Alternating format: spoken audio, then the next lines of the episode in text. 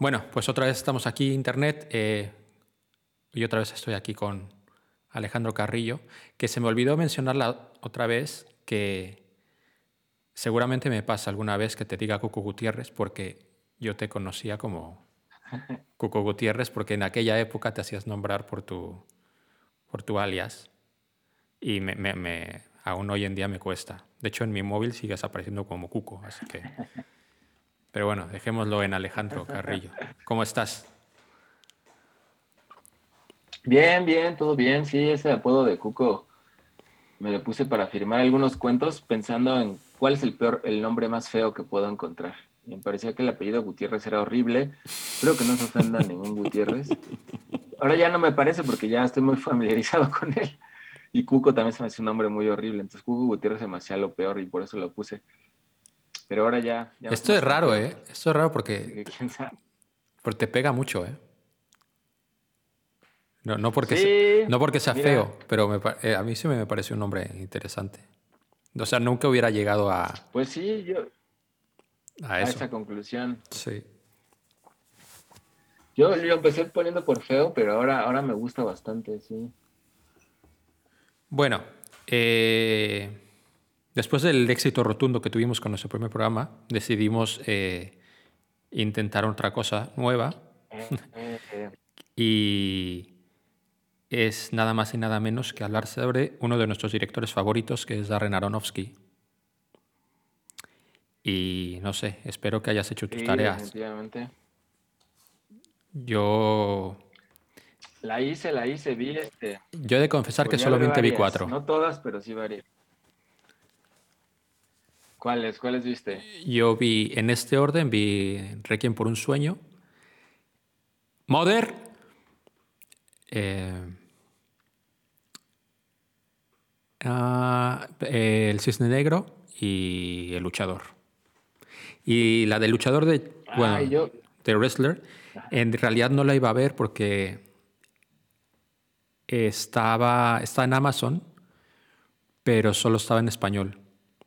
Entonces la iba a ver antes que El Cisne Negro, Mm, pero la puse, estaba solo en español y dije, mira, no, mi religión no me lo permite.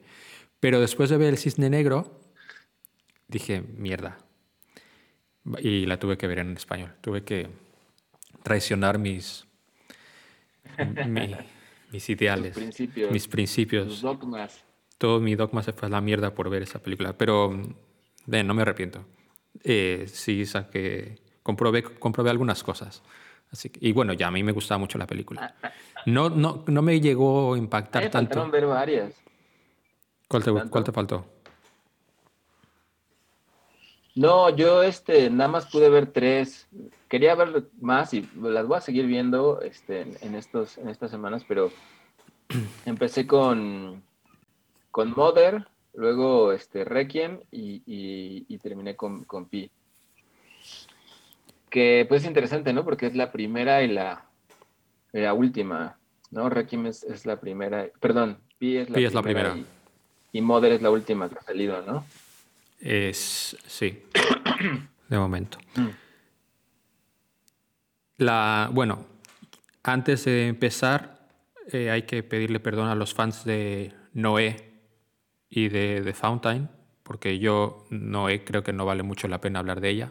La he visto, pero no veo nada remarcable, interesante. Y sobre todo porque no la recuerdo. Y si no la recuerdo, eh, pues, I don't know.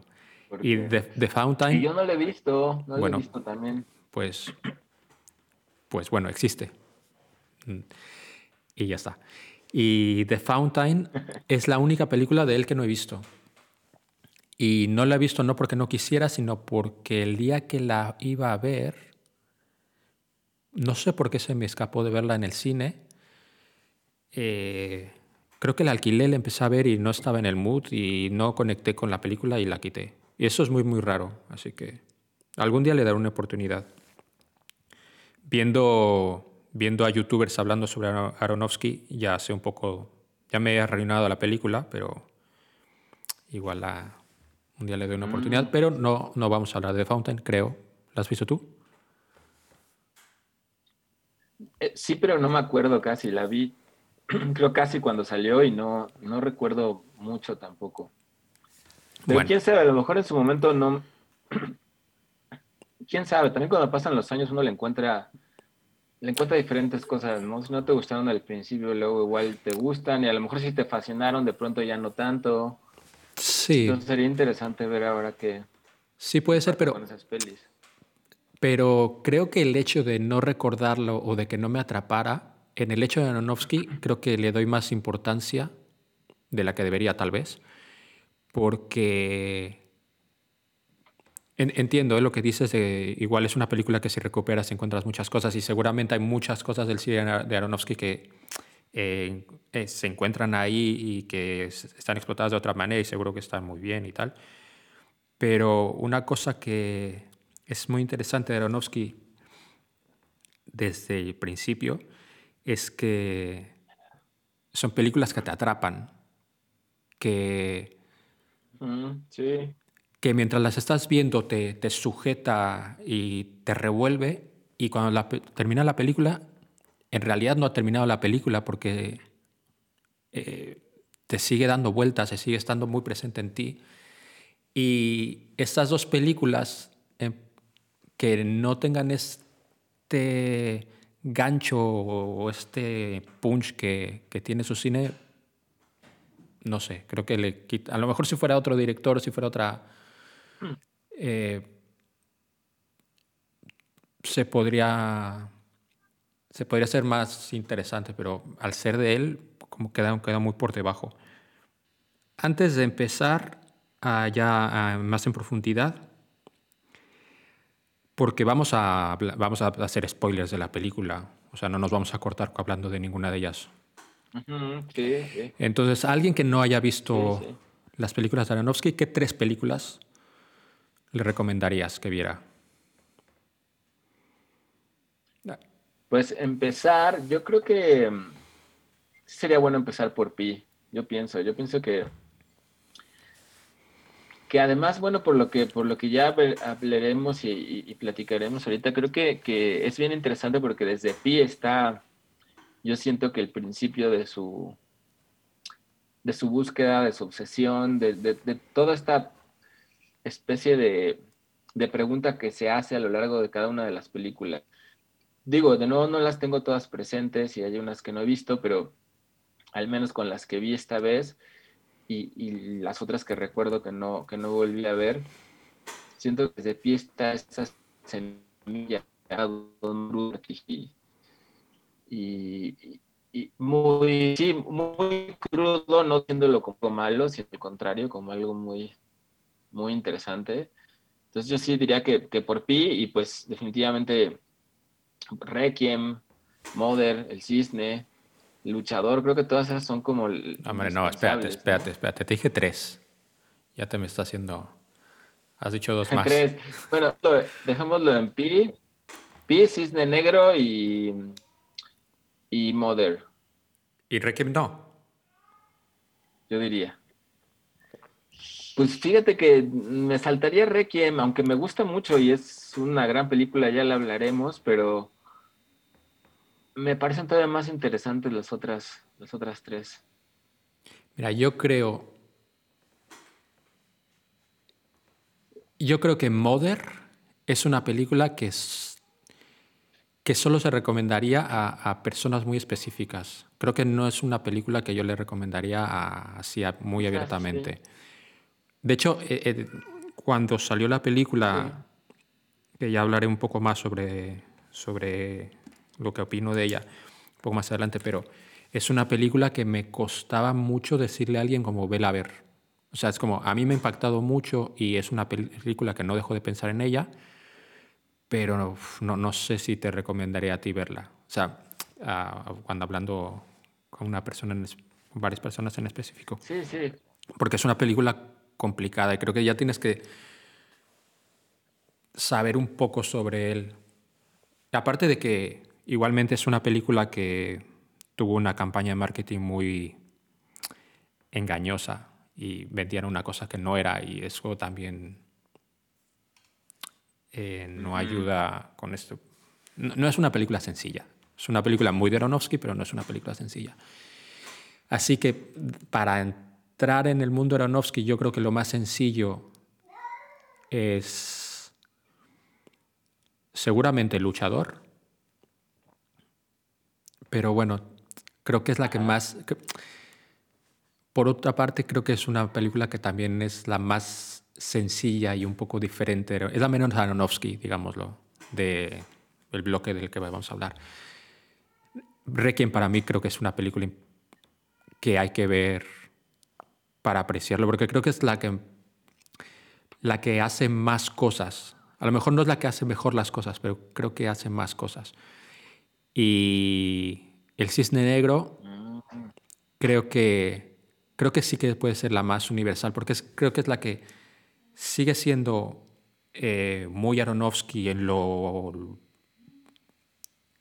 en lo, en lo loca, en lo oscura, en lo obsesiva, en lo dañina, pero al mismo tiempo es, y esto bueno se vio reflejado en que tuvo muchas nominaciones y tal, puede conectar con el, la, la, gran audiencia, con, con público más... Es más universal, creo, sí. Sí. Pero bueno. sí. sí, porque, o sea, yo pensaba recomendar, eh, desde la, la perspectiva que lo dice así, creo que tiene mucho sentido.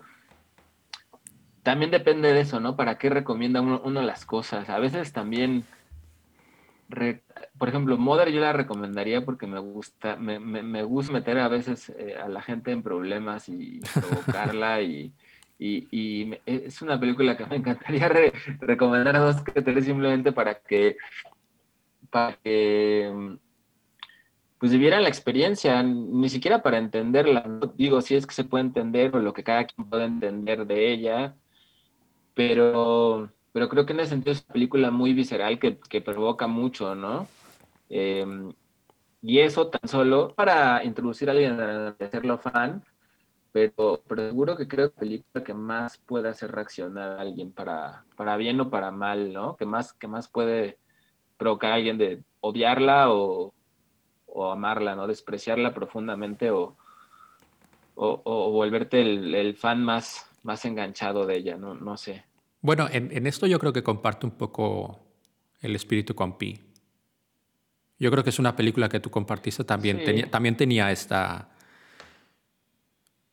esta, este ingrediente de vamos a poner la cabeza a la gente y más de la mitad de la gente no va a entender qué chingados está pasando. Ah. De hecho, Ecompi es mucho más complicada porque es una película de muy bajo presupuesto, en el que se nota el bajo, bajo presupuesto, porque la fotografía es la que es, es blanco y negro, eh, el movimiento de cámara es muy intenso. El sonido de la película es. No es una experiencia confortable. Es una experiencia interesante, pero no es confortable. Y yo creo que mucha gente quedaría horrorizada. Aunque. Y una de las cosas por las que se me ocurrió hacer esto sobre Aronofsky, aparte de que, bueno, hay una. Eh, es algo que hemos hablado durante muchos años sobre este señor, es que esta semana que te dije, vamos a hablar sobre ese tío, eh, me encontré con varios reviews en YouTube y en, algunos diarios sobre Requiem. Es como, ¿qué ha, pasado? Primero me asusté porque dije, se, murió. Porque, ¿sabes? Cuando ves una, un trending topic o algo así, ya lo primero que piensas es se murió. Sí, sí, sí. Y no, no era el caso. Supongo que también el que no haya estrenos, pues hay gente que está revisitando películas. Y luego me encontré otro post en, en, un diario, no me acuerdo en cuál, que era las 100 películas que tienes que ver antes de morirte. Y el thumbnail era un, un, era un estilo de Requiem por un sueño. Y empecé a, a, ver la lista y de las primeras que salían, o sea, que era lugar ochenta y tantos, estaba Pi. Es como, no sé, Me pareció súper interesante que la, que la banda esté recomendándole a la muchachada que, que está bien, ¿eh? Creo que los va a hacer mejores personas. Pero me parece, me parece muy loco. Porque, porque es una película muy complicada. Eh, no, es una película complicada. Sobre todo porque yo no tengo sobre qué basarme en lo que voy a decir ahora mismo, pero creo por lo que he estado siguiendo, sigo muchos programas de, de cine y todo esto, y, y al ver las interacciones que tiene la gente cuando pregunta y tal, tengo la impresión de que la gente joven, sobre todo, es, tiene mucha se lo piensa mucho para ver una película en blanco y negro, muy low-fi, muy disturbing. No sé, me parece interesante que hagan una recomendación así. Porque no es una película sencilla, no es una película que tú termines eh, y digas, vale, ya sé lo, sé, lo que me contó, sé lo que me quería contar, porque es una película que es muy disturbing todo el tiempo. Eh, te das, eh, tiene una marca muy especial de Aronofsky que es el, sonido de la película. Es, juega con, con, que tú sientas lo que está sintiendo el protagonista y es eh, como la locura le está llegando y como la realidad lo, y la fantasía cuando se están mezclando lo, lo están casi torturando y eso y Aronofsky te lo hace sentir a través de la imagen y el sonido, o sea, no es, no es una película placentera. Pero bueno, llegados a este punto, eh, ¿sobre qué trata Pi?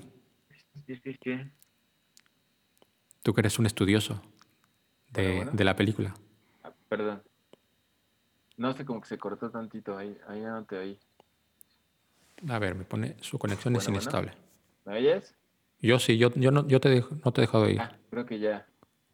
Bueno. No, no, no, ya, ya te digo. Te digo cortar ese trozo, pero eh, bueno, Tú que eres un estudioso de Pi, porque la has, visto muchas veces, de hecho tú y yo juntos la hemos visto bastantes veces, y de hecho, en un pase de Pi es la primera vez que yo aplaudí en el cine y que la gente aplaudía. Fue, fue una vez que fuimos a la cineteca y la gente empezó a aplaudir, es la primera vez que experimenté eso y me pareció me parece muy bien. Fíjate que hay dos, casos en los que uno me parece muy bien, que es aplaudir en el cine, y dos, me parece espantoso y me pone de los putos nervios la gente que aplaude eh, cuando aterriza un avión. Pero bueno, eso es otra cosa. Bueno, ya, venga, eh, ¿sobre qué trata? ¿Sobre qué trata Pi? Yo sé de eso que trata, pero dime sobre qué trata Pi. Díselo a la gente.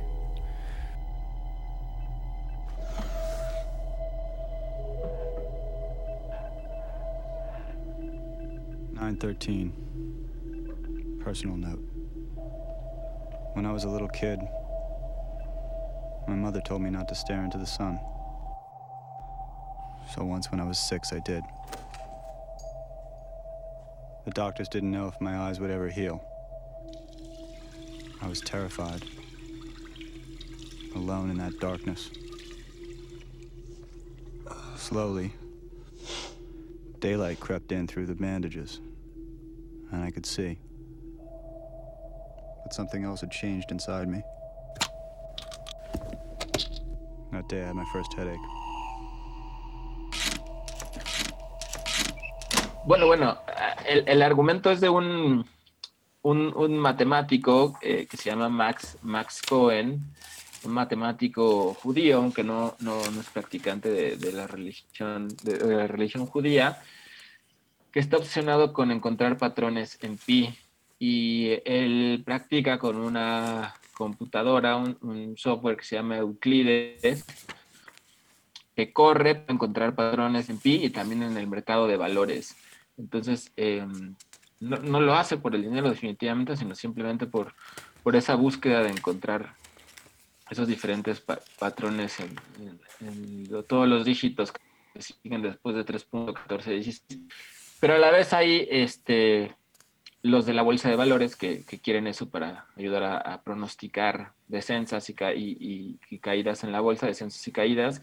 Y por otro lado, unos fanáticos religiosos de la cábala judía que, quieren encontrar el, nombre de Dios a través de la numerología en la Torah y en todo eso, ¿no? Entonces él queda ahí como en medio de estas dos fuerzas. Y el argumento es un poquito eso, ¿no? Eh, encuentra el número, no lo encuentra, ¿qué pasa con estas eh, fuerzas? Em, digamos que ese es el, argumento externo de lo que está pasando. Sí, el, argumento, la, trama. Bueno, y también y, dentro de esa, a él, la, la, batalla que tiene entre, entre la cordura y, y, y, la, la, locura, que él em, se empieza a difuminar durante la película. Sí. Sí, sí, sí, que es toda la, lucha interna, la lucha interna de él, ¿no? De, qué está pasando dentro de él. Que justamente es lo más interesante de la película, en mi, en mi perspectiva, lo, lo, que pasa dentro de él y qué es lo que se está jugando dentro, dentro de él y, qué ocurre finalmente, ¿no? Eh, bueno, ¿y por qué lo, hace? ¿Y por qué lo hace? veremos, pero de alguna... Y el, el, el por qué lo hace es, el, el, por qué se obsesiona tanto y por qué, y por qué no para en la búsqueda de estos números que le dan orden al universo. Que, que aparte termina siendo el, el, nombre de Dios. Entonces, ¿qué, ¿qué, es lo que le empuja? De Dios, sí. ¿Qué es lo que le empuja? Le empuja el, el, al final lo que, le, lo, que le empuja, y esto tiene que ver yo creo que mucho con, con el cine, con sus personajes, es eh, el encontrar el significado, el, el porqué, el, el significado de, que por, por un momento, por, que él, él, él en, en un primera instancia es porque encuentra que hay un patrón, entonces eso quiere decir que el universo está regido sobre un patrón y entonces está descubriendo esto y al final se, él termina descubriendo algo que incluso que ya va más allá, que es ya incluso encontrando al mismo Dios. Sí, sí, es que el porqué creo que es, es fundamental porque yo creo que, a ver, para mí de alguna manera Mother, eh, Madre, sigue, como te decía, respondiendo varias de las preguntas que se ha hecho Aronofsky. Y de algún modo, Madre es como una película exclusiva de lo que pasa dentro de la cabeza de, de, Max Cohen, ¿no? Por decirlo. Ahorita iremos como a más, a más este, detalles de esto, pero, pero creo que sigue siendo la misma lucha y la misma tensión que, que, viene de esta pregunta que haces de, del por qué, qué quiere, qué busca pues es la búsqueda, el significado, este, las ganas de, conquistar, de ir, de, buscar, la búsqueda, ¿no? Que tiene que ver, desde mi punto de vista, con el, gran, estas dos grandes fuerzas que chocan en, las películas de Aronofsky, principalmente en Mother y P, entre el espíritu y el alma. Em, el espíritu es la fuerza ascendente, de búsqueda masculina. Por eso eh, eh, te decía que encontré aquí un fragmentito de un libro. Déjame leértelo un poquito para, poder explicar más, más lo que quiero decir, porque tiene, tiene que ver con la diferencia entre el alma y el espíritu. Primero, a partir de que surge el cristianismo, la idea de alma ha sido perdiendo cada vez más y se ha mantenido la idea del espíritu. No todo es gracias a la venida del espíritu y el espíritu ascendente y la fuerza del espíritu. Y eso tiene que ver con una manera muy occidental y muy moderna de ver el mundo, que tiene que ver con lo, mismo que hablamos en el primer episodio de Ponchorama, ¿no? Con conseguir objetivos, obtener cosas, buscar, llegar, ir, ser más, tener más, este, más, más, más, ir, ir, ir, crecer, ¿no? Y por, por otro lado, el alma pertenecía más al mundo pagano antes del cristianismo. El alma es múltiple, el alma no, no persigue cosas como objetivos, el alma siente, está en el presente, son como diferentes metáforas para diferentes maneras y visiones de ver el mundo. Pero en este pequeño libro que se llama Realidad Daimónica de Patrick Harpur, em, explica de un modo que se hace un poquito más sencillo lo que también hace James Hillman en otro libro, pero dice por aquí, em, a ver si no se me perdió ya. Ah, no, acá está, acá está. Em, ah, ah, ah. E, esta división de espíritu y alma. Espíritu equivale a, chécate esto, porque chécate cómo va a cuadrar todo esto en varias, en varias de las cosas. Espíritu equivale de algún modo a Dios, al monoteísmo, a la unidad, el uno, al ego, al cielo, a la trascendencia, arriba, alturas, ascenso superior, masculino, conciencia, racionalidad, luz, fuego, sol. Todos son sinónimos y campos semánticos que abarca el espíritu. Y por el otro lado, alma es daimones, politeísmo, lo múltiple, ánima, tierra, inmanencia, abajo, profundidades, descenso, inferior, femenino, el inconsciente, imaginación, oscuro, agua, luna. Por un lado, el espíritu es lo masculino, el alma lo femenino, el espíritu es ascendente, eh, alma descendente. Eh, eh, el, alma es cuerpo, es tierra, y el espíritu es cielo, trascendencia, búsqueda. Y de alguna manera Pi es este contraste todo el tiempo. A mí, bueno, diré antes que nada que Pi es mi película favorita, sí, yo creo que de todos los tiempos. Aunque quizás haya habido otras que me hayan gustado más y todo, especialmente en el momento en que la, en la vida que, que lo vi, que lo vi, me, me voló la cabeza, me aprendí los diálogos de memoria, todavía me lo sé. Eh, emocionalmente significa mucho para mí y ahora me doy cuenta de, de, cosas que en, su momento no vi, pero que era una, pero que reflejaban algo muy profundo que estaba pasando también en mí, ¿no? Que era este conflicto entre espíritu y alma, que vemos todo el tiempo en la película y que el maestro de Max Cohen se lo, se lo dice todo el tiempo, ¿no? Le dice, relájate, relájate. Eh, cuenta el maestro Sol, se llama, es este mismo actor que luego sale en... ¿Dónde sale? En, en Requiem. Breaking Bad, ¿no? ah, bueno. En Requiem, en Breaking Bad. sí, sí, es el, este, el tío del Tuco. El tío del Tuco, exacto. Em, le, dice, acuérdate de Arquímedes y cómo hace este descubrimiento de, cómo calcular la densidad de un objeto. Y es gracias a que su esposa le dice, relájate, estás pensando mucho, ¿no? La esposa es la que lo aterriza, lo femenino, los sentimientos. Y él vivía en, en el espíritu, en querer conseguir cosas, en avanzar, en conseguir.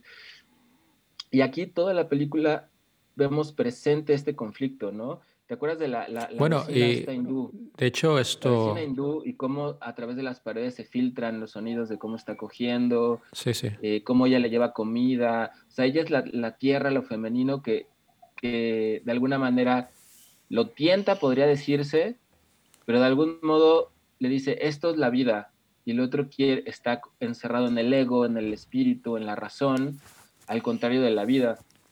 Entonces, lo, lo, que a mí se me hace más interesante de la película es que al final eh, descubrir el nombre de Dios, o sea, el camino del espíritu y del ego y de la razón, que casi lo vuelve loco o, por un momento lo vuelve loco, finalmente lo conduce a la realización de la vida, a darse cuenta que, que esta búsqueda tan intensa a través de lo masculino y de la razón y de la, y, de lo ascendente lo lleva de nuevo a la tierra, porque al final, al, madre, a lo divino, ¿no? Al final, la última escena, pues justamente le pregunta a la niñita hasta que le preguntaba cosas, eh, ¿cuál es este número? Y más contesta, no lo sé y no me importa, ¿no? Y se queda viendo el árbol. Es como, a ver, gracias a, a este camino tan arduo que casi lo mata, haberse dado cuenta que, que pues que en efecto, necesitaba equilibrarse más hacia ese otro aspecto del alma y, de lo, y, del presente y de contemplar el árbol y no de toda esta, esta otra búsqueda tan, tan solitaria y aterradora. Bueno, por otro... Es un poquito lo que, lo que yo veo más a fondo en la peli.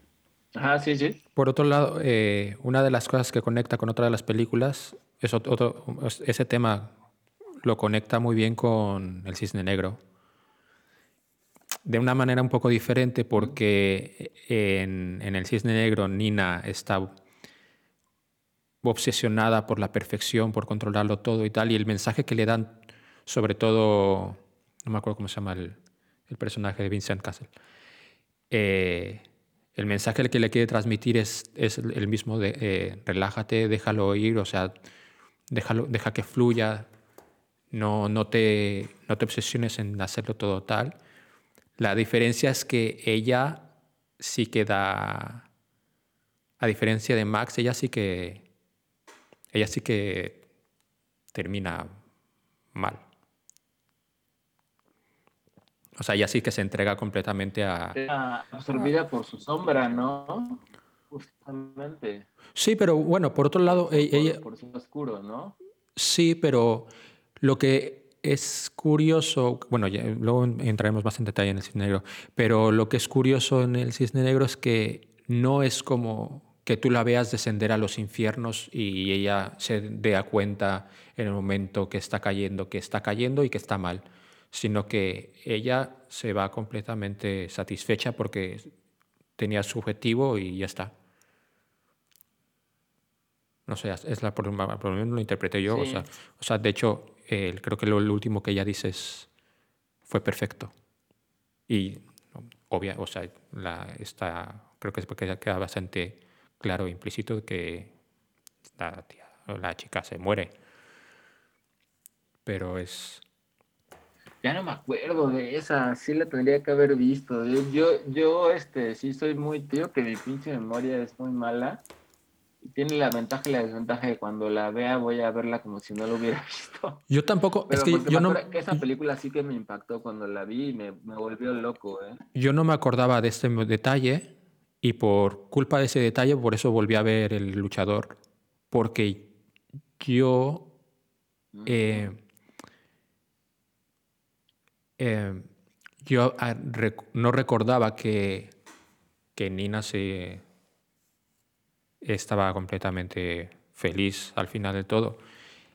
Yo pensaba que solamente pasaba esto con el luchador, entonces por eso voy al luchador, porque dije, Ay, o sea, realmente sí que son películas hermanas,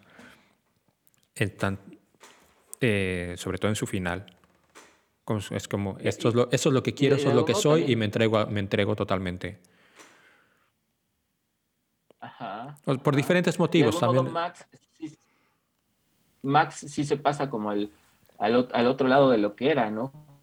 Justamente como que deja, eh, pues sí, sí, se pasa al otro, al otro polo del, del, espectro, se pasa, al final termina mucho más en el alma que en, que en este espíritu de, de, búsqueda obsesiva, ¿no? Y se da cuenta que, que la búsqueda obsesiva solamente le sirvió para darse cuenta que, pues que no necesitaba la búsqueda obsesiva, ¿no? Sino que necesitaba todas esas otras cualidades del alma. Eh, otra de las cosas que, que se va viendo durante su cine y aquí empieza siendo ya importante es cuando se rompe la realidad, cuando la fantasía forma parte ya de su vida y el protagonista no puede saber qué es real y qué no es real. Y y leí una frase de Aronofsky que decía que sobre esto, sobre que las fantasías en eh, sobre los mundos de fantasía y tal, y decía que eh, se necesita de la fantasía para seguir viviendo, o sea, tener esta, esta idea, no sé, es como... Aún le estoy dando vueltas, ¿eh? no, no, sé, no sé si Sí. Si, pues tiene, si, tiene más que ver con... Bueno, aquí lo lleva al extremo, el tema, el, tema de que, la realidad se distorsione, yo creo que es, llevarlo ya al extremo, pero bueno, sí entiendo que es una fantasía como un objetivo, que es al final, que siempre tiene que haber un, algo, una zanahoria que, perseguir, supongo. Es que eso, eso justamente es interesante eso que dice de la zanahoria, porque sí es algo que vemos en, pues en muchas de las películas, ¿no? Esta búsqueda hacia, hacia conseguir algo a cualquier, a cualquier extremo, y más, que a cualquier extremo como... Es como el principio del, deseo, ¿no? Como, como que esta necesidad germinadora de movimiento, que es tener un sueño, un objetivo, un lugar a donde dirigirte. Como que ese es el motor que, que inicia el movimiento de, de, todas las cosas, ¿no? Porque, pues de algún modo también Requiem, o sea, inventarse, agarrarse de cualquier sueño, de cualquier semilla, porque es lo único que los puede mantener vivos, ¿no? Sin ese... Pero bueno, ahora ya vamos a entrar en Requiem. Como si no se pudiera vivir sin un sueño. Pero ahora ya entramos en Requiem. Pero lo curioso de Requiem es que qué tanto están persiguiendo un sueño y qué tanto están realmente escapando de, la, de su vida. Ma, who's pulling your leg? No, I'm telling you, I'm going to be a contestant on television. I don't know when yet. They haven't told me when yet, but you'll see how proud you are when you see your mother in a red dress, uh, television, and golden shoes. What is the big deal about being on television? Those pills you're taking to kill you before you ever get on, for Christ's sake. Big deal? You drove up in a cab. Did you see who had the best seat? I'm somebody now, Harry. Everybody likes me. Soon, millions of people will see me and they'll all like me. I'll tell them about you, your father, how good he was to us. Remember? It's a reason to get up in the morning. It's a reason to lose weight, to fit in a red dress. It's a reason to smile. Vamos a hablar sobre Requiem por un sueño. Y que yo creo que es. Sí. mira, justo antes de empezar a verlas, yo dije, pensaba, ¿cuál es la mejor película de Aronofsky? Y yo estaba casi seguro que era Requiem por un sueño. Mientras la estaba viendo, tuve una experiencia muy buena con, viéndola porque hace, yo creo que 18 o 17 años que no la veía. Y es que yo la veía perfecta por todos lados. O sea, el ritmo que tiene, cómo está editada, el sonido, la banda sonora que es increíble. Eh, el personaje de Sarah Goldfrapp, que es alucinante. Que por otro lado, yo creo que siempre conecté con ese personaje, pero bueno, ahora con más edad he, conectado a otro nivel y me ha parecido incluso más rico todavía el, el personaje. ¿Cuál es tu personaje favorito de la película? De, esa peli, yo, pues yo creo que también ella, ¿no? Es, un gran, es un gran personaje y eh, al final de cuentas creo que los, eh, manera de, de, verlo, este, por eso me pareció muy, muy interesante lo que dijiste al principio de cómo, cómo lo dijiste, un sueño o una vida o este, quieren un sueño o alejarse de su vida, ¿no? Qué es lo que quieren. Ah, ¿Hasta, qué, eh, hasta qué punto persiguen un sueño y hasta qué punto eh, realmente se están evadiendo de, de la realidad?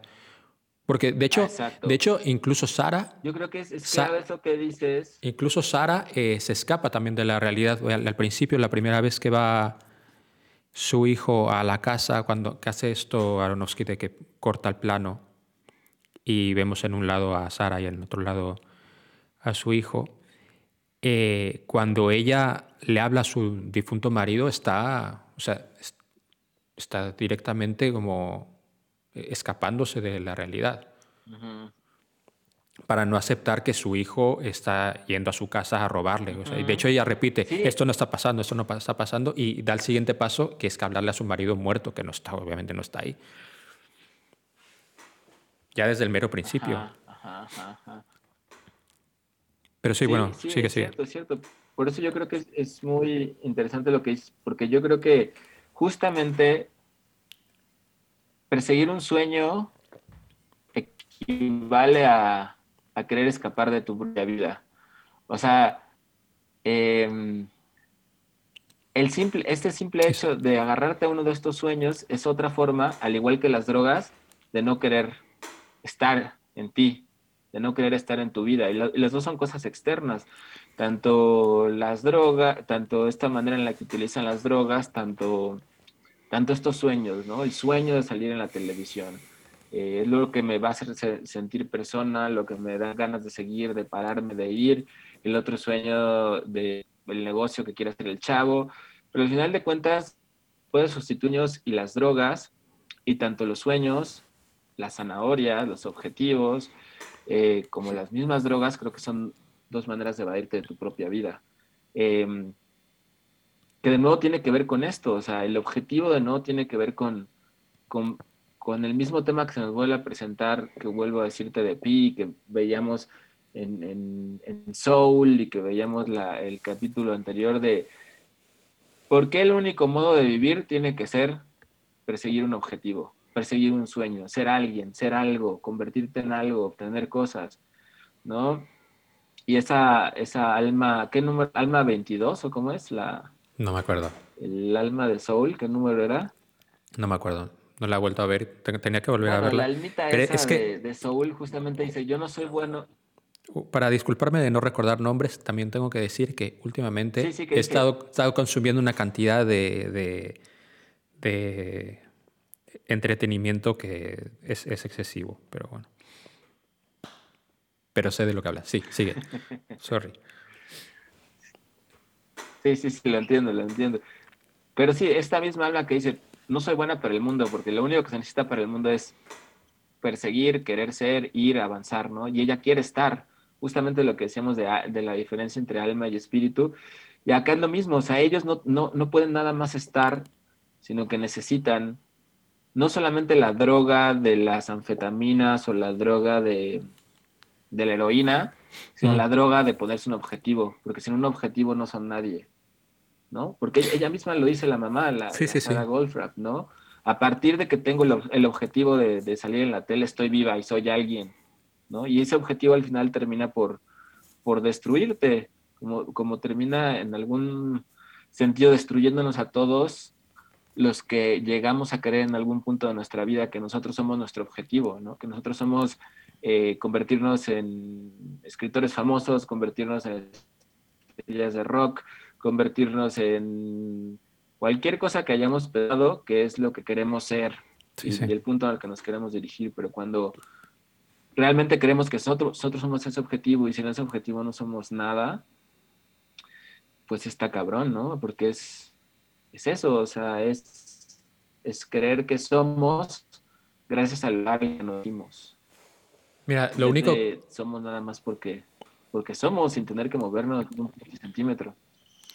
Lo único que le hubiera pedido más a la película, que amo esa película, la adoro completamente, pero si tuviera que apuntar cosas que echo de menos es saber bien qué perseguía a Tai y qué, se, perseguía a Marion, porque son, son dos personajes que me, gustan mucho, pero que al final yo creo que ellos sí que están porque ellos funcionan más a través de, de Jared Leto que... Porque incluso, incluso Marion, eh, con el rollo este de querer poner una tienda y hacer diseños y tal, esto es una, es una idea de, de... Es una idea de él, sí. Y la idea de, de comprar... Eh, de este güey. Y, y, cortarla y venderla y tal son personajes como muy reactivos y me hubiera gustado un poco, que tampoco sé si es necesario, ¿eh? pero, pero sí, durante la película me, me, me, empecé, como estaba así, como poniendo mucha atención, haciendo apuntes y tal, y es como, ¿y esta gente qué está buscando? Porque igual, o sea, pues igualmente ellas terminan, terminan también destruidos y terminan tal, pero eh, realmente ¿qué, ¿qué, es lo que lo empujaba? Porque a Marion lo que le empuja, entiendes un poco que es el el escaparse de... No, no quiere ella tener la vida que tiene de niña rica. Más allá de esto, no...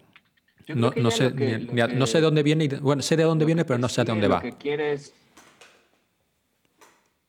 Bueno, lo que quiere es escaparse, que, y lo que, lo que va haciendo constantemente durante la película es escaparse, es aislarse y, y refugiarse, sobre todo en, bueno, en las drogas y, y en, en la situación.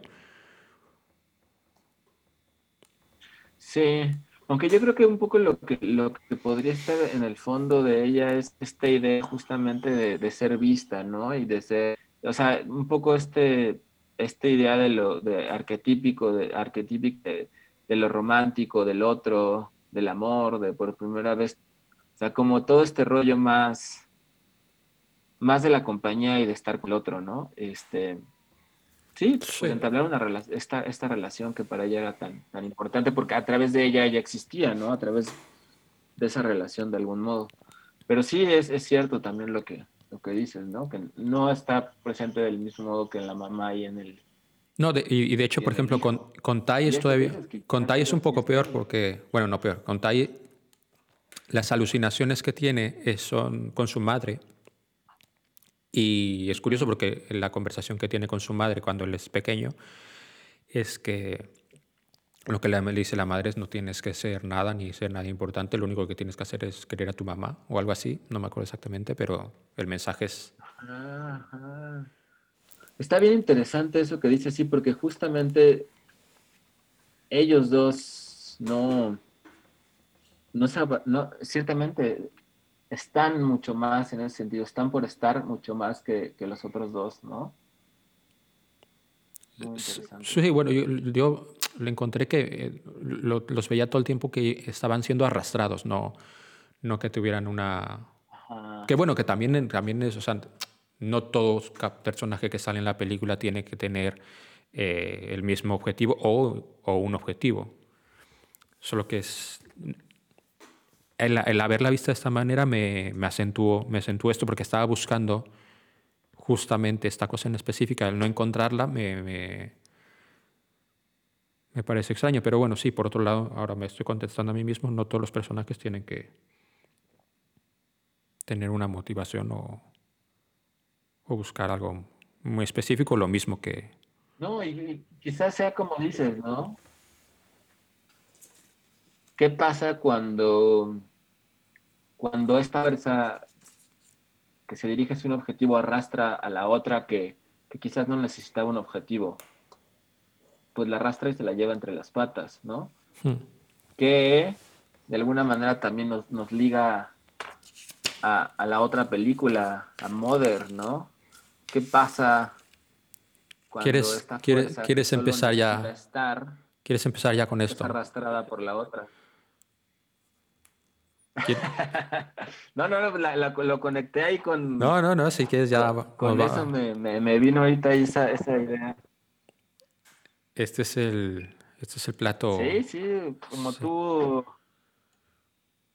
El plato fuerte. El plato fu- bueno, es el plato controversial. Es que, mira, mira, te voy, a- te voy a decir, eh, yo, Mother es una película complicada porque yo al ver el tráiler estaba como fascinado porque, claro, es una, tú te, esperas, o sea, lo que te vende el tráiler y todo esto es una película de terror, un poco, un poco el bebé de Rosemary, que por algunos sitios se conoce como la semilla del diablo, que hay que, ojalá tenga un sitio especial en el infierno la persona que le haya puesto la semilla del diablo, porque aparte es un spoiler muy heavy como para ponérselo de título a una película, a que lo parió. Pero sí, un poco la bebé de Rosemary, un poco eh, estas películas de... ¿Y así la vendieron? Sí, sí, Yo sí. nunca, nunca me enteré de eso. Porque, Si, ve- si ves... hecho, yo, yo hasta ahorita no, no había visto ni. La vi sin ver ningún tráiler ni saber nada de ella. Yo, cl- claro, cómo es que yo, yo fui condicionado por esto porque yo soy muy de ver trailers. Ya estoy intentando voy a parar de hacer esto porque me están jodiendo muchas cosas. Pero eh, vi el tra- si lo ves, es, te, te- ves como que es una película, de- primero es una película de terror, porque hace mucho énfasis en momentos como muy de terror y muy de, de scare jumps.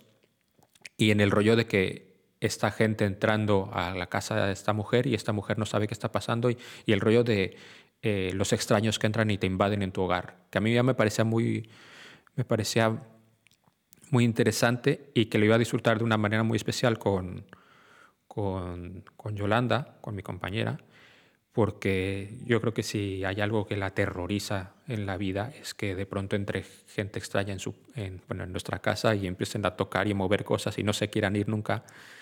Yo creo que esa es su más grande pesadilla. Y yo estaba como muy excitado porque dije, esta película me va, tener tantos elementos y tal, y de pronto la película no va sobre nada de esto. O sea, sí que tiene el elemento este de que hay una invasión y, y tiene el elemento de, de que, eh, ¿cómo se llama? Jennifer Lawrence. Bueno, madre, está, ella está... Madre, ¿no? Sí, sí, No, su nombre en la película es madre. Eh, como ve su casa invadida sin que ella entienda muy bien por qué. Y Javier Bardem eh, le parece muy bien y, y- y no está en, conectada con, con ella de ninguna manera. Come, let's go to bed. You don't need to do that. Do what? Clean up their mess? We did a good thing. They needed a place to celebrate life. They needed to know. What about what I needed? A boy died here today. I mopped up his blood, and you abandoned me. No, no, I didn't abandon you. They just lost a son. They lost, well, two sons. I was helping them. This is not about us, it's about them. No! It's not about them. It's about you. It's always about you and your work. You think that's gonna help you, right? Nothing does. I rebuilt this entire house, wall to wall. You haven't written a word. I know, I know, I'm sorry. I can't, I can't write. I can't think. All I'm trying to do is bring life into this house. Open the door to new people, new ideas. You think you can breathe? I'm the one who's suffocating here. Why do you pretend that nothing is wrong? Everything will be all right. Everything will be good. You'll be fine. You know what? Life doesn't always work out the way you want it to. You're right. Mine certainly didn't. Creo que lo que le falta a Mother, que, que- que es una película muy interesante y es un- obviamente no, no, no- una película que se queda contigo, que, te, que una vez la terminas de ver, la sigues teniendo metida en la cabeza, incluso meses después y años después sigues, pues cuando piensas en ella es como te atrapa. No puede ser una mala película per se. De hecho, es una, técnicamente es una película muy interesante porque él siempre, siempre te ha puesto la cámara muy cerca de la cara de los personajes y para que tú los sientas muy, muy encima, pero esta película va, es en la que más lo ha hecho. De hecho, es una película muy claustrofóbica, no solamente porque todo ocurre en una casa y, y, y estás sintiendo el espacio, sino que visualmente ya la- a través de la cámara, al estar tan cerca del- de, de la madre o de cada uno de los personajes, pero sobre todo de ella, eh, y no ser no- no- nunca ver un, un plano más abierto, eh, te, te- ayuda en- a, a esa sensación de estar como metido en una caja casi, de estar viviendo con ella como se te está viniendo la casa encima. Sí. Eh, pero todo el- creo que el- creo que le falta le hubiera faltado ser un poco más sutil. Creo que es creo que, creo que es muy bruta en lo que hace. O sea, el tema el tema metáfora, el tema creo que a- a- cuando Pero para cuan- ti, ¿de qué, de qué cuando- va? cuando- ¿Qué- cuando qué- la pe- qué cuando- está pasando? cuando la película se vuelve loca, que cuando, bueno, cuando la película se vuelve loca, creo que llega un momento en que es, es- es excesivo. Creo que, creo que entiendo el mensaje, pero creo que es excesivo. Pero bueno, eh, ¿en qué momento te diste cuenta? Bueno, si, si no, eh, o a lo mejor no, no va sobre lo que yo creo que va la película, pero, eh, o sea, pero bueno, es bastante obvio que Madre es la Madre Tierra, que Javier Bardem es Dios, que Michelle Pfeiffer es Eva, que Ed Harris es Adán y que sus hijos son Cain y Abel y ¿En qué momento te diste cuenta que te estaba contando una, bueno, que, que era tan explícito que estaba hablando sobre cosas bíblicas? Pues fíjate que yo nunca la vi de ese modo hasta que después leí una reseña y dije, ah, pues también puede ser esto. O Ah. una- alguien que la analizaba y que y dije, ah, pues sí, también puede ser esto. Pero yo toda la película jamás lo, lo pensé, no, nunca lo vi así. Y creo que puede hablar de muchas cosas. O sea, sí habla de esto, pero. Bueno, pero yo creo, a ver, de otras muchas yo- cosas.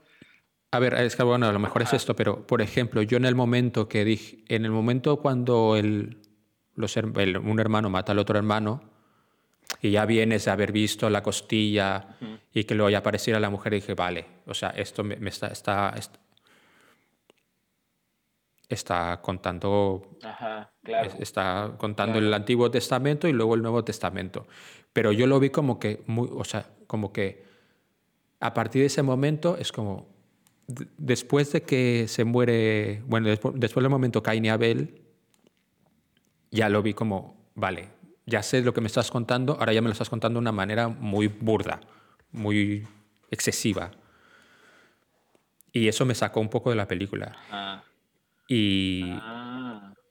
y, y- y- y me cuesta, me cuesta no, no esperar que la película fuera otra cosa, que fuera una película más... Bueno, lo que yo estaba esperando, una película de terror como más normal. Bueno, más normal, ma- o sea, que no entrara en... que no me exigiera, que, ah, no, no me importa que, que me cuenten, que, que, que la película me rete a entenderla, no, no, no me importa. Pero esta creo que es una película que, que te pide o que te invita a que hagas un estudio casi milimétrico sobre ella, sobre qué significa eh, el primer frame, qué significa el final, qué significa la que cuando abre el sótano salga una rana, que sí, es como... Y hay muchas películas que no me importa hacer ese ejercicio. Por ejemplo, hay una película que sabes que a mí me encanta, que tú no te gusta tanto, que es como Hereditary. Es una película que me obsesionó mucho y que sí que... O, o Midsommar. O es una película que, que, que no me importa leer sobre eh, el arte de la película y qué significó esto, este, este- qué significó eh, una escena en específico, un detalle en específico. En Mother, cuando terminó la película y cuando seguía pensando sobre ella, es como, ¿realmente esta película merece que, le, que haga ese, que dé ese paso? ¿Realmente esta película me merece que esté Ajá. Tanto tiempo pensando en ella que, bueno, si, si lo está consiguiendo es porque, claro, se lo merece, pero, pero que yo dé ese paso, y no le he dado, ¿eh? que yo dé ese paso de, bueno, voy a empezar a, a investigar exactamente las cosas que no he pillado que, que, que me estaba contando.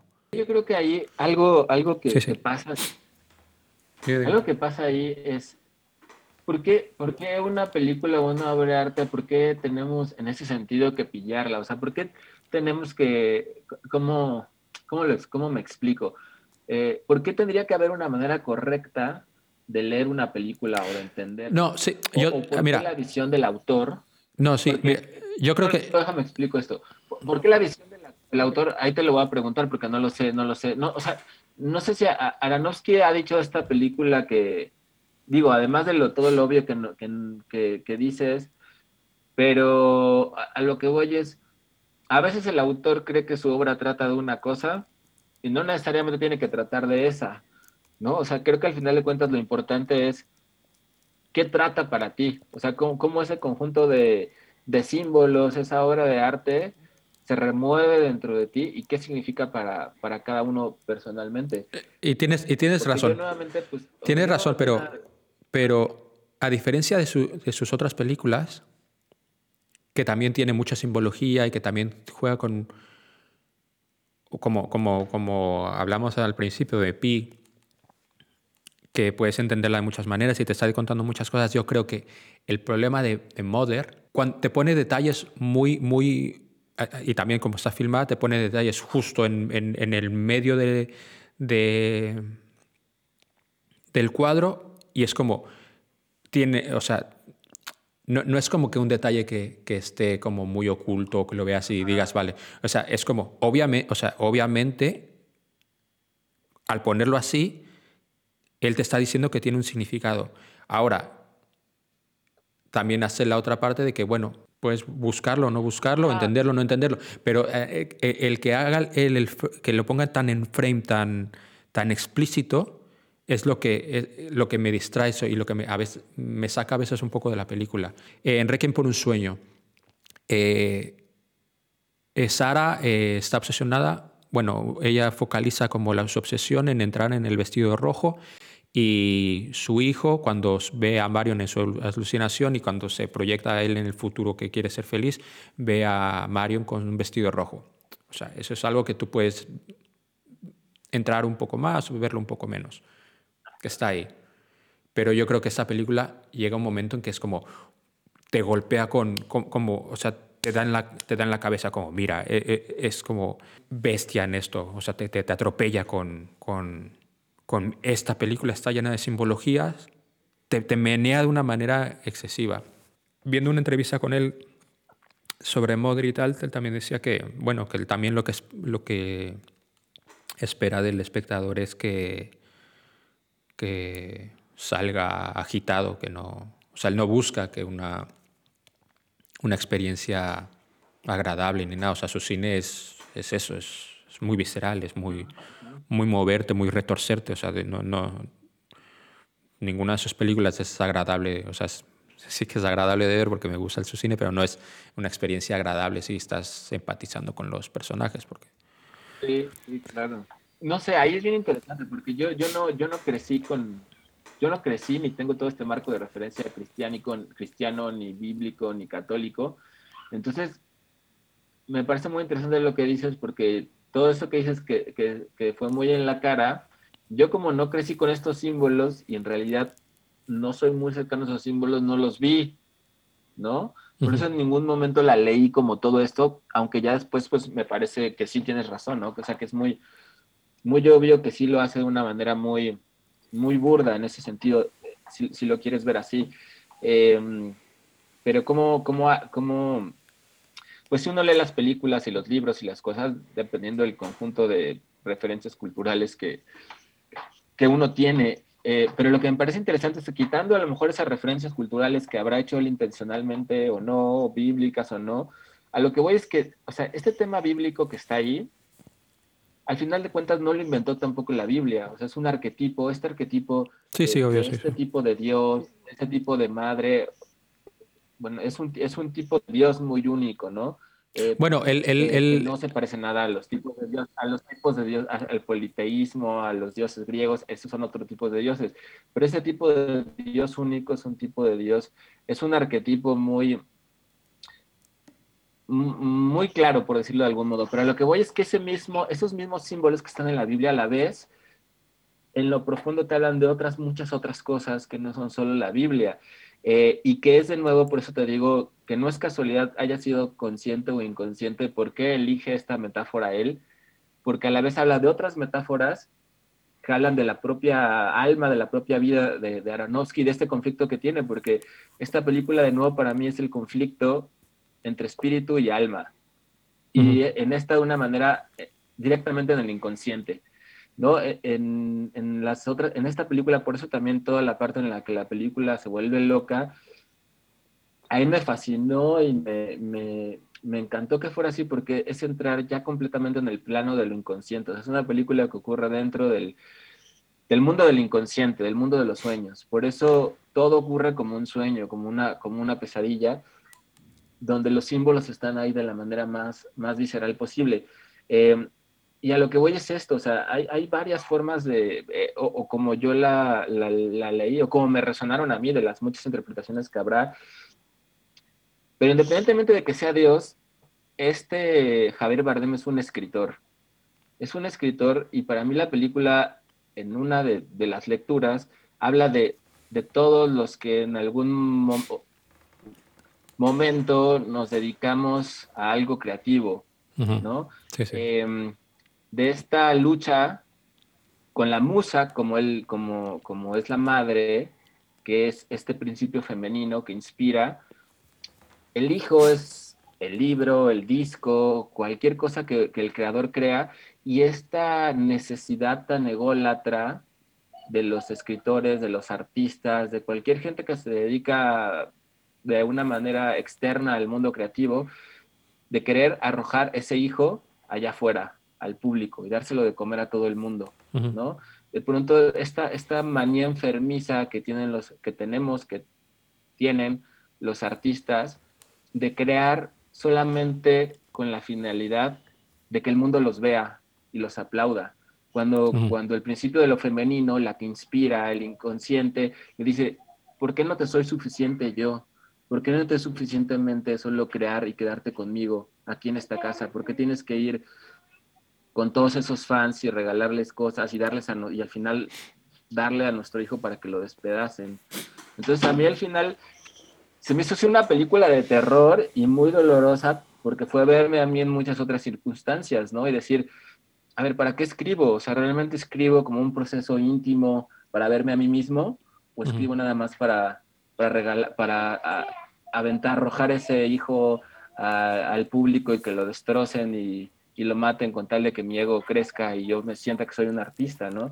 Entonces habla mucho de cómo de esa otra posibilidad que es más del alma, de cómo puede uno convivir con esta figura interna de la inspiración, del inconsciente, de lo creativo, y no necesariamente explotarla, ¿no? Pero al mismo tiempo la película es muy cínica en ese sentido, porque es justo lo que la película hace.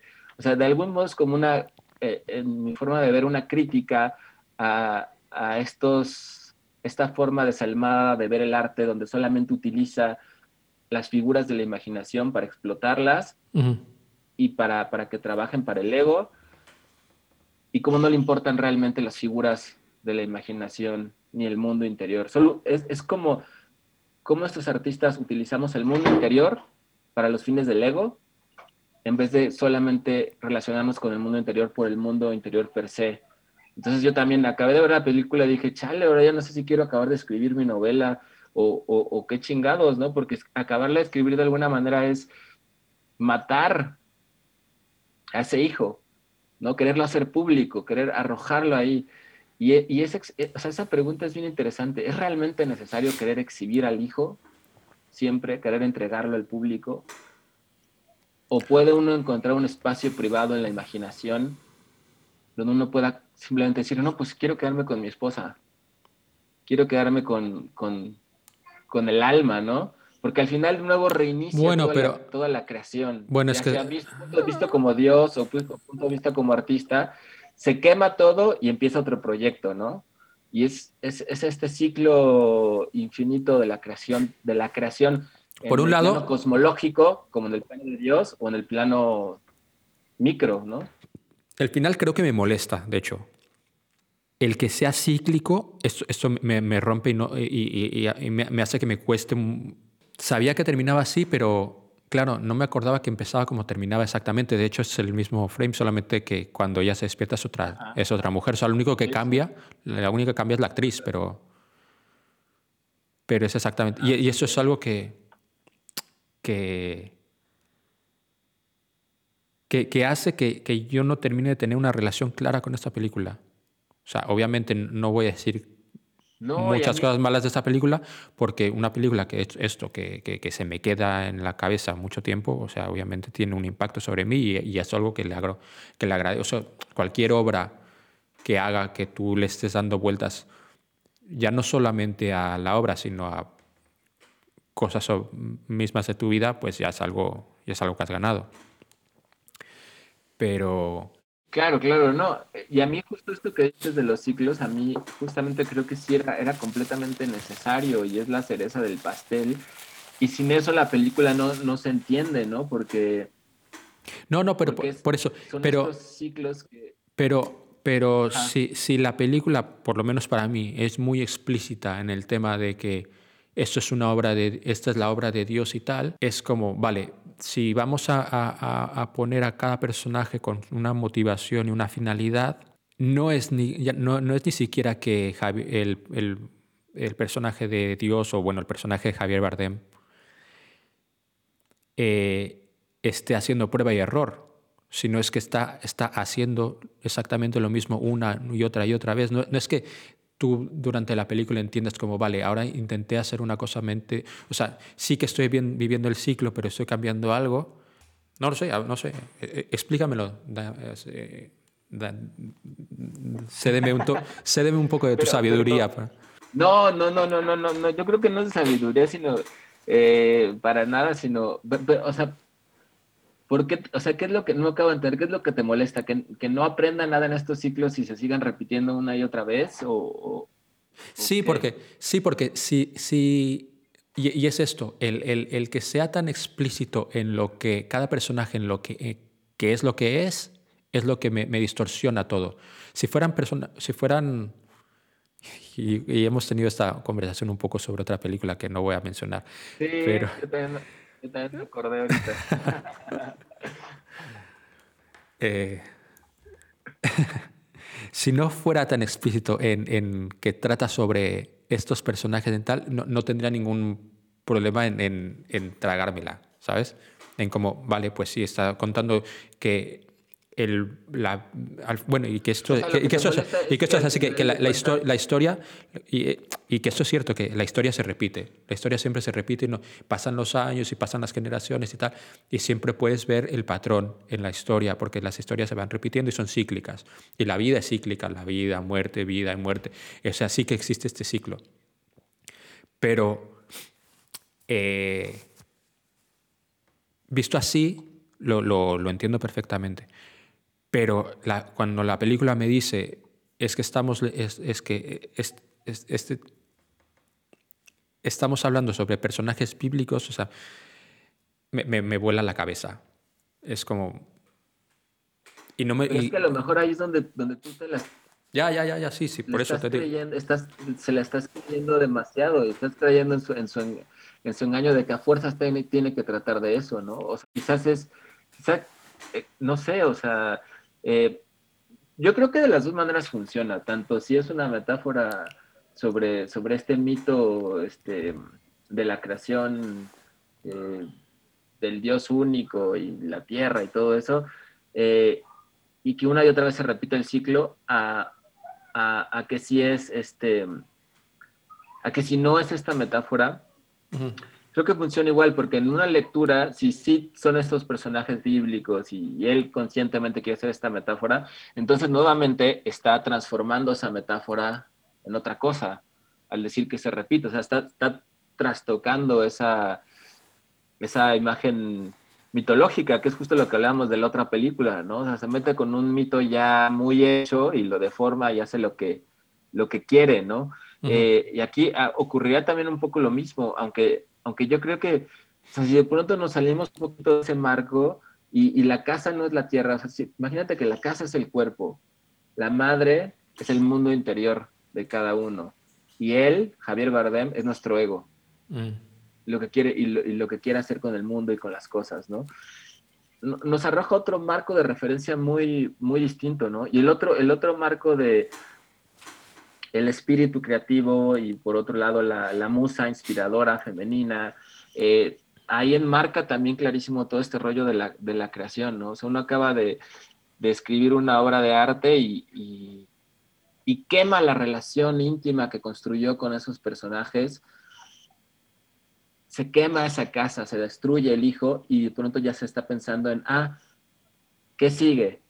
¿Qué otra obra sigue? ¿Qué otro, qué otro nuevo ciclo? ¿no? Y entonces ahí eso de los ciclos embona perfectamente. Y esta idea que decías de, a mí me parece muy, yo me pregunté eso de la película. A ver, uno de los extremos sería, me quedo con esta mujer, y entonces el hijo jamás sale al mundo. ¿no? Pero eso tampoco sería natural. O sea, si la mamá tuviera todo el poder y toda la razón, se, que- se querría quedar al hijo para siempre. Y el hijo jamás crecería y jamás sería independiente. Yo creo que Bueno, pero- tiene que ver pero- con, Bueno, con que, pero... con que el hijo pueda madurar a su tiempo. Lo que pasa es que es un bebé y lo arrojan al mundo cuando es un bebé. Pero si, si ese hijo, esa, esa obra de la creación madurara a tiempo y él por sí mismo quisiera salir al mundo, creo que es muy distinto a lo que hace este, este, este hijo de la chingada que lo arroja ahí porque lo necesita para sus propios fines, lo arroja al mundo a que lo despedacen antes de tiempo. Y si nos quedáramos en la pura visión de la madre, se lo quedaría siempre para sí. Entonces, ¿cómo podemos prestarle atención al hijo? ¿Qué quiere y cuándo el hijo quiere irse de ahí? ¿Cuándo la Claro, pero- pero ¿cuál- cuál- ¿Cuándo, qué- eh, ¿Qué otra decisión podía tomar ella? Ella está protegiendo al niño porque el, el- el apocalipsis ya se, se- se ha, se- se ha desatado en su casa. No, no, no, es que, no es que ella está en una posición de desconfianza de que qué va a pasar. O sea, ella sabe perfectamente lo que va a pasar porque no, no hay otra. No hay otra forma de. Sí, porque se lo está arrancando y porque el... De hecho, está- ella, ella, ahí- ella, ella pare, ella cuando va a parir, este, ya, ya, ya tenía gente encima, ya, ya, ya le habían soltado un par de hostias. No lo puedo ver como, por ejemplo, en, en El Cisne Negro, por ejemplo, que la madre est- está reteniendo a, a Natalie Portman porque bueno, en parte son celos, en parte por sobreprotección y tal. No lo puedo ver de la misma manera aquí porque es bastante explícito de que el, o sea, va a pasar una desgracia si ese niño sale ahí porque es, que es eso, ya se desató el apocalipsis en su casa. Sí, no estoy de acuerdo. Ahí, ahí es muy, o sea, ahí lo tiene que proteger a fuerzas por sobrevivencia. Simplemente por, por sobrevivir no, no, no lo podría soltar y completamente de acuerdo más con una fuerza tan inmensa como la de ese, eh, como la, como la de ese hombre, ¿no? Y, y ese poder que tiene en torno a todos los que lo rodean y todo. Yo, yo continuaba más bien la metáfora fuera, fuera de la película, ¿no? O sea, ¿cuál alternativa sería? O sea, una, este, jamás entregas lo creado con ese, con ese mundo interior, con tu imaginación, te quedas encerrado en tu imaginación, nunca la compartes, o arrancas el fruto de tu imaginación en cuanto nace para beneficio del ego, o encuentras un punto medio cuando ese hijo quiera salir por sí mismo, pero ciertamente esa es otra, otra metáfora que continúe, pero, pero no, en la película, eh, al menos hasta donde lo vemos, no, no hay forma en la que, en la que tuviera la posibilidad de, de hacer otra cosa la madre más que, más que protegerlo, ¿no? Pero, no sé, o sea, a mí, la- a mí la película, independientemente de estas cosas que son interpretaciones y que al final de cuentas, o sea, cada quien nos habla de, pues, pues de lo, del, de lo que traemos en, en la cabeza y en el alma y en el cuerpo. Eh, a mí me parece que es muy, muy arriesgada y que es brutalmente, este, salvaje en lo que hace. o sea, me gusta mucho a los límites a los que lleva la película, a los límites de, de descontrol, de absurdo, de... Eso hace justamente que, que nos arroje a otra realidad, que nos arroje fuera de la realidad literal y nos arroje en otro plano, como decías, de, de- de la- de lo fantástico, de lo imaginativo. Y más que de eso, de... a muy... muy poco fiable, ¿no? Y, y creo que creo que en ese sentido la película es exagerada, es grotesca, es visceral, es, es frenética. Y me, me- mm, siento que se necesita también como mucho coraje para hacer, para hacer lo que hizo, ¿no? O sea, realmente querer, querer llevar las cosas al límite y en ese límite justamente pues puede generar todo eso, ¿no? Que, que, unos, que, que algunos sintamos que, que, pasó ese límite y y que se descompuso o que le faltó o que llegó, pero me parece que está recordando esta otra frase que dice Max en Pi, ¿no? Estoy en el límite y ahí es donde ocurre todo. Me parece que, que dice eso en algún punto de la, Sí, de sí, la sí. película. Lo dice. Y creo que esta película lleva la metáfora y, y las imágenes y el ritmo a las últimas consecuencias, o sea, como, como sin, sin autocontenerse, sin moderarse, Sí, sí. como sin ninguna moderación. ¿no? Y creo que, creo que ese es también un, un gran valor, ¿no? Porque pocas películas se lanzan al vacío como con tan con tanto coraje de fracasar y de lograr lo que intentan, sino que simplemente es chingue su madre, voy a irme a tope con esto sin moderación absoluta, ¿no? Y eso me parece muy, también un- una, una gran cualidad de, de esa película. Sí, bueno, tiene razón. Bueno, y contrasta con, con la película anterior que fue... ¿Fue la anterior, El Luchador? ¿O fue El Cisne Negro? ¿Sí? No, ¿sí? ¿Fue El Cisne Negro o El Luchador? No, el cisne negro que fue después, ¿no? Ah, bueno, pues... Lo, lo iba a conectar de una manera muy elegante con su película más, más íntima, más sencilla, que, que es El Luchador. Porque sí, tiene razón. O sea, sus pe- no, antes- su antes película es más excesiva, más grotesca, más extrema. Y el luchador. Es Noé, sí, es, es Pi, luego Requiem, La Fuente, el luchador, El cisne negro y luego. Black Swan, Noé y Mother. Mira, ¿ves? Noé y Mother. ¿Sabe? Mira, otra vez vol- volvemos un poquito a Mother. Cuando. Una de las cosas por las que me molestó también mucho cuando me di cuenta del tema bíblico es que, claro, venía de, venía de ser Noé. Y dije, bueno, vamos. eh, O sea, este eh, se está tirando ya de lleno a las sagradas escrituras y le ha dado por ahí. Pero bueno. Pero lo que iba es que, aunque estén esas referencias bíblicas y, y ha intentado hacer una metáfora de la Biblia, no es una casualidad por qué escogió esa metáfora, porque al final de cuentas es lo mismo. O sea, si te pones a ver, el conflicto que hay en Mother es el mismo conflicto que hay en Pi.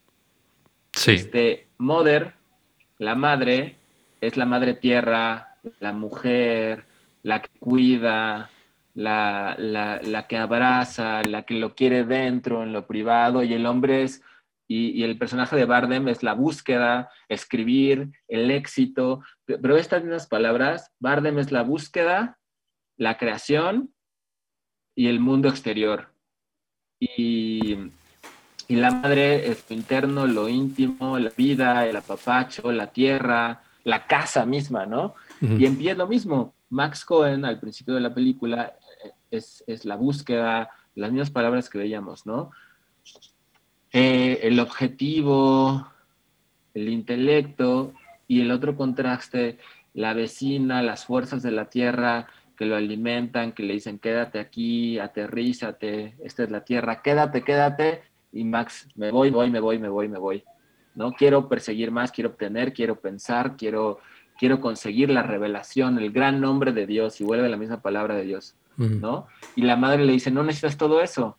Le dice la, la vecina y le dice el maestro, hazle caso a los consejos de tu esposa, relájate, quédate en la vida, quédate en la tierra. Y la otra película y, y Mother es lo mismo, o sea, al final es bonito como es, un mismo tema explorado a lo largo de los años, que al final se manifiesta en forma de metáfora bíblica, pero al final de cuentas es el mismo, el mismo contraste, ¿no? Eh, la fuerza, la búsqueda, el intelecto, perseguir o entre la vida, la tierra, el aquí y el ahora, los sentimientos, o sea, son, son dos polos opuestos que están peleándose todo el tiempo, ¿no? Y, y- y que se ven a lo largo de sus pelis, está, está muy, muy interesante eso, no sé cómo lo ves. Sí, sí.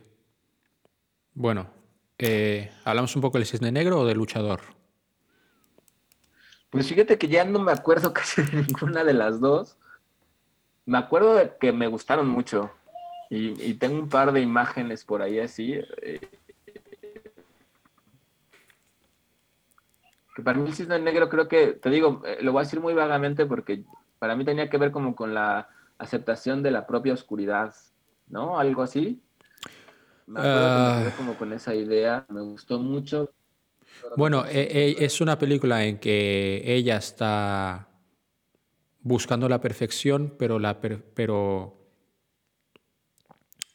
esa búsqueda de la perfección es lo que la está deteniendo y es lo que también hace que entre en conflicto con ella misma y su parte oscura eh, se revele e intente salir y haya una batalla interna que al final es donde se deja ir y al fin, bueno, y que por otro lado consigue lo que, lo que buscaba, de una manera no sé qué tanto no intencionada. Es otra vez lo mismo que es muy de su cine y muy de sus personajes, es esto, el- la búsqueda de, de un sueño y ese sueño la lleva a, a morir. Y el luchador, por su parte, es también el, pues eso, un luchador que ya está retirado, bueno, que debería estar retirado, que ya no puede ni casi ni luchar, pero sigue luchando porque es lo único que tiene. Y cuando trata de volver a... No, no, volver, cuando trata ya de tener una vida más, entre paréntesis, entre comillas, es normal, o lo que debería de estar haciendo ya para la edad que tiene y tal, es un trabajo, volver a tener una relación con su hija, buscar una pareja y tal, nada funciona porque no, no, no, no sabe cómo introducir esa vida o introducirse él en este tipo de vida y termina por tomar la decisión de, mira, yo soy lo que soy y si me tengo que dejar la vida ahí, pues me la dejo y se la deja. Pero él, tanto, tanto, tanto Mickey Rourke como Natalie Portman, la, o sea, la película termina de la, casi de la misma manera, los, los dos saltando al vacío, encontrando la muerte, pero durante el salto, Mickey Rourke sabiendo que está, está, está donde debería de estar, donde él se siente seguro. De, de hecho, él tiene una frase que es muy chula, no me acuerdo en qué momento lo dice la película, pero que habla como el único lugar donde le pueden hacer daño es fuera del ring. Porque dentro del ring, siendo golpeado como es golpeado, siendo, haciendo los trucos estos de que se sacan sangre y toda esta movida, él es donde se siente más seguro, porque, es un, porque ha crecido ahí, porque es el, el environment que él controla. Y el mundo exterior es el que como no lo deja ser feliz o él no, no, no sabe cómo ser feliz o cómo adaptarse, pues es donde se siente lastimado y donde siente también el que lastima a la gente, sobre todo a su hija. Randy. Hey, What are you doing here? what the fuck are you doing? Doing my thing. I'm going to work. Your heart. My heart. my heart's still ticking. Yeah, but the doctor Listen, said. I know what I'm doing. You know, the only place I get hurt is out there. The world don't give a shit about me. Eso, él encuentra la muerte, pero la encuentra sintiéndose seguro, sintiéndose en casa.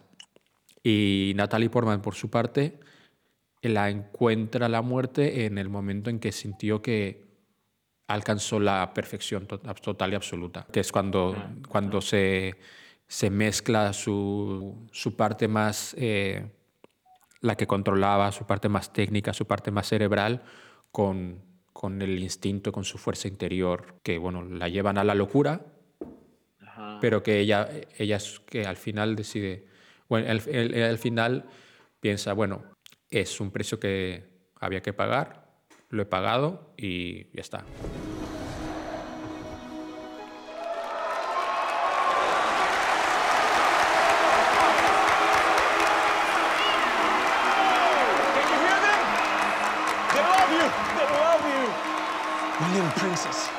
I always knew you had it in you.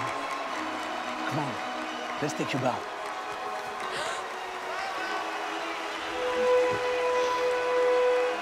Let's go get some help. Go get some help. What did you do? What did you do? I felt it. What? Perfect.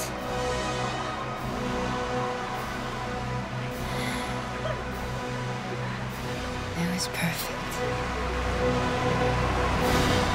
Y voy a, voy a, voy a volver a verlas porque sí me, conforme antes me, me voy acordando de algunas cosillas, pero, pero creo que sí también son, son, pues hay que volver a verlas, ¿no? También para, para estas nuevas lecturas que le, que le vamos, que le vamos encontrando no solo a esas películas, sino a toda, a toda su obra, ¿no? Pero estaba Sí, sí. viendo aquí ahorita en Wikipedia que, que Mother le, le ganó una nominación al peor director de todo el año por esa película.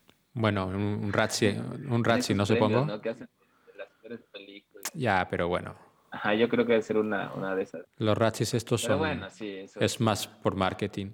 Pero esto, una de las cosas curiosas que tuvo Mother cuando le estrenaron es el CinemaScore. Es la calificación esta que se dan, creo que es la primera semana en Estados Unidos en los estrenos, en algunos estrenos, que creo que la gente sale y pone una calificación. Y creo que tuvo un... Creo que tuvo la peor calificación que se podía tener. No sé si era una F o una cosa así por parte del público. Wow. Pero claro, Sí, sí, es sí. que, es que, y eso es lo que yo te digo, que en, en primero, primero, no es una película para todo el mundo. Y película, y segundo, esta película estuvo vendida de una manera muy tramposa. Es que si tú ves el tráiler y lo que se y es como la eh, si te- era casi casi como si te gustó el bebé de Rosemary, esta es la película y, y no. Que claro que tiene referencias y claro que tiene Sí. cosas que casan con el bebé de Rosemary y tal, pero me acuerdo, bueno, te digo que yo soy muy de, ya no tanto, pe- pero sí, O sea, sí, sí paso mucho tiempo de mi vida en YouTube y escuchando YouTube. Pero en aquella seguía mucho más youtubers que los que sigo ahora, sobre todo de cine. Y había unos que, digámoslo así, siguen un poco un cine más. no muy exigente, dejámoslo así. Y claro, fueron a ver esta película porque era el estreno de terror del año o de la semana o lo que fuera. Y claro, salieron de ahí como, ¿qué, este, qué chingada, esta, qué, qué, qué acabo de ver? O sea, no entiendo qué acabo de ver. Es como, esta película la tienes que ver. Esta película la tienes que ver porque es una película maravillosa. Y seguro que te va a encantar. Y si no la has visto, y, y seguramente la has visto, pero si no, que es El Faro, de Lighthouse, con William Dafoe y Robert Pattinson. No la he visto, no la he visto. Bueno, pues tienes que ver esa película. La voy a ver, la voy a ver. Pero claro, esta película, si con quien la ve, pues es como. Y claro, yo mientras la estaba viendo, estaba fascinado, yo estaba viendo esta película, es como, no puede ser que exista algo así, es que esto es increíble. Pero claro, no se lo puedo recomendar a todo el mundo. No es tan extremo, no es tan extremo en el, en el, en el caso de a quién se la recomiendo como en Mother, que en Mother me cuesta mucho más recomendárselo. The Lighthouse, el, eh, bueno, el faro, es más amplio el espectro de gente al que se la podía recomendar, pero igualmente no es una película para todo el mundo. Sí. Pero te digo que esto pasó mucho con Mother, que sobre todo en la, las primeras semanas que la gente la fue a ver buscando una peli de terror y tal, y que es una película de terror, o sea, sí que pertenece al género, pero no es, Sí. no es lo que lo- no es lo que te vendía el estudio que ibas a ver. Y eh, por eso obtuvo esta, Claro. esta respuesta. Pero bueno, no, no, ni mucho menos la peor película ni del Está- año ni donde sea. también, ¿no? Porque es- Sí, sí. No, no, para nada, no, a mí, a mí sí se me hace una obra, una obra impresionante, a mí sí se me hace que está en otro nivel, se me hace una, una de las más grandes, por lo menos de, de Aronofsky, este, Sí, porque al final, al final a lo pero mejor- a lo mucho que, que- A lo mejor no es una película suprema, pero a ver, y a lo mejor, tal, no sé, igual y sí, igual y no, no es la mejor película de Aronofsky, pero es una película que a lo mejor no termina de ser lo brillante que podría ser, pero según quien lo diga, pero a ver, quiero decir, supongo, bueno. Sí, no, o sea, además también, o sea, me acuerdo de lo que decía el maestro, un, un maestro, ¿no? De literatura, que decía, yo escribo, mi objetivo al escribir es hacer el mayor daño posible. Eh, en ese sentido, creo que esta película lo, lo consigue, o sea, o sea, realmente, realmente crear esta reacción tan visceral, y además que, que desde mi punto de vista no es definitivamente haciendo cualquier cosa, ¿no? Eh, pero, pero creo que es una película que en ese sentido hace, hace, hace mucho daño, ¿no? O sea, eh, desespera, es asfixiante, es, es todo menos incómoda, es muy incómoda, es muy... Y, y creo que eso es una, Es claustrofóbica. cosa muy interesante. El tipo de artistas que quieren hacer eso, ¿no? Quieren hacer el mayor daño posible. Son, son, son artistas muy... Sobre todo, Mother. eh, es- Esto me pasó tanto con Mother como con el Cisne Negro. En el Cisne Negro, por una buena razón, bueno, las dos por una buena razón, pero el Cisne Negro es como. La estaba viendo y lo que estaba. Muchas partes, sobre todo al final, recordaba cómo, la, cómo fue la experiencia en el cine. Porque creo que esa película, verla en una pantalla grande. O sea, El Cisne Negro sigue siendo una gran película, aunque la veas en tu teléfono, que nadie debería ver una película en un teléfono, pero bueno, si es el caso porque vas en un avión o lo que sea, es ok. Pero es una película que, que transmite mucho en una pantalla grande. Y Mother es una película que, que esta sensación tan a la que te lleva en el cine, yo me, recuerdo que te retorcía y era que igual, lo- igual lo logra en una tele, pero. Pero Sí, sí, no, no, no. el cine- la experiencia, la experiencia en el cine de esta película es. Claro, y según te digo que. Según que, ibas, que vas buscando, pues ya te deja. Con el culo torcido, como dicen por aquí. Me gusta mucho esta frase, by the way. Eso es muy bueno.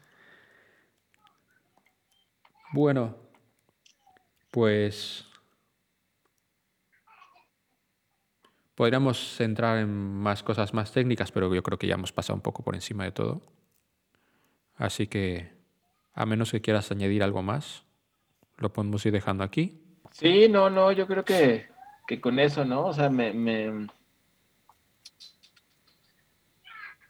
Pues me parece muy de muchas cosas que noto ahora con lo que tú, con lo que, con lo que tú me das, que estas metáforas, ¿no? Este, eso, o sea, creo que al final de cuentas toda obra de arte es una metáfora no que funciona para quien la ve, para cada persona que la ve de una manera distinta según lo que tenga que, que ver en ese momento de, de sí mismo o lo que pueda ver según lo que esté pasando en su vida, ¿no? Entonces, Mm. em, creo que ante todo las, las películas, o estas películas de las que hemos hablado, pues generan eso, ¿no? Generan muchas metáforas en las que es muy poderoso vernos reflejado o ver reflejado cosas, eh, cosas nuestras, ¿no? Y en ese sentido creo que son, son grandes películas, como que son, son grandes espejos donde cada quien ve de manera muy intensa, muy visceral, lo que, lo que necesita ver en ese momento, no sé. Sí, sí, de acuerdo. Quizás, algo así. Bueno, pues, pues estos fueron nuestros pensamientos sobre el cine de Darren Aronofsky. Y bueno, Alejandro Carrillo, dile a la muchachada dónde puede seguirte. Pues eh, ahí en el Twitter, en Alejandro Tweet, en, en, Instagram, creo que soy el Alejandro, soy el Alejandro Carrillo escritor. También en, en Facebook así, el Alejandro Carrillo escritor. Estoy en www.alejandro, ay, ya no me acuerdo cómo es mi sitio web, pero bueno, me acordaré. Este, pero si no, ahí en Twitter es lo más, lo más fácil. Bueno, y a mí me pueden encontrar en arroba ponchoforever, tanto en Twitter como en Instagram. Y ya veremos si abrimos un canal de Discord o algo así, pero bueno, esto ya dependerá del éxito que tengamos aquí buscando, buscando, soñando un poco. bueno, eh, pues eso es todo. Eh, besitos internet y ya hablaremos sobre otro director más adelante. Besitos. Adiós. 1015. Personal note. It's fair to say I'm stepping out on a limb, but I am on the edge, and that's where it happens.